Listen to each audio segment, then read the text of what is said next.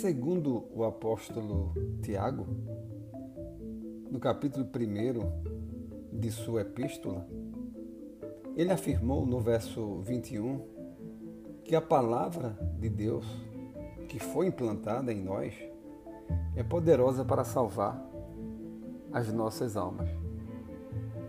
Mas olha, ele trouxe uma reflexão interessante também, confirmando esta sua afirmação na seguinte perspectiva: que nós não poderíamos, para que esse milagre acontecesse, né, de sermos salvos pela palavra pregada, nós não poderíamos ser simplesmente ouvintes, negligentes dessa palavra, mas nós tínhamos de ser praticantes.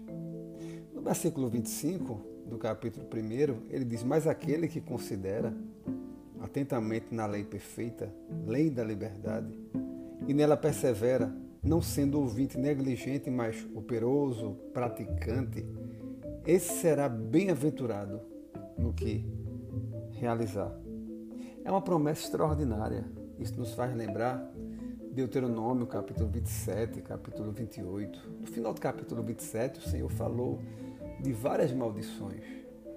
É evidente, é, ações e consequências é, a partir do descumprimento de, de, mandamentos, de orientações divinas. E no capítulo 28, ele falou das bênçãos de Deus. Quando ele fala no, das maldições, no capítulo 27, ele finaliza dizendo que todo o povo diz amém. Interessante essa, essa observação, porque Deus quis que o povo tivesse plena convicção e conhecimento das maldições que poderiam vir sobre o povo caso houvesse uma desobediência ou caso o povo decidisse não andar com Deus, ele teria de sofrer as consequências. Né? O próprio é, apóstolo Paulo falou que tudo que um homem planta, ele haverá de colher. Mas no capítulo 28 do Deuteronômio, quando Deus começa a trazer as bênçãos, né? da obediência, ele não manda o povo confirmar com amém, porque aquilo que depende de Deus se realiza. Porque a palavra de Deus, ela não muda. Se Deus promete bênçãos para o seu povo que obedece, que segue a sua palavra, essas bênçãos certamente alcançarão o seu povo.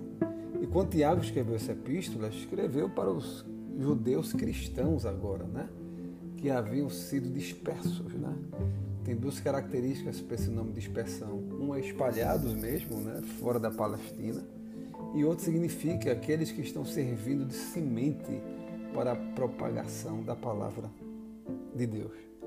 E Tiago, para esses homens zelosos que sabiam da importância é, da palavra de Deus, ele reafirma, dizendo: Olha, lembre-se, quer ser abençoado, onde quer que você esteja, quer que a bênção do Senhor lhe acompanhe, lhe alcance a você, os seus, seus negócios, sua família, enfim. Sabe o que você deve fazer?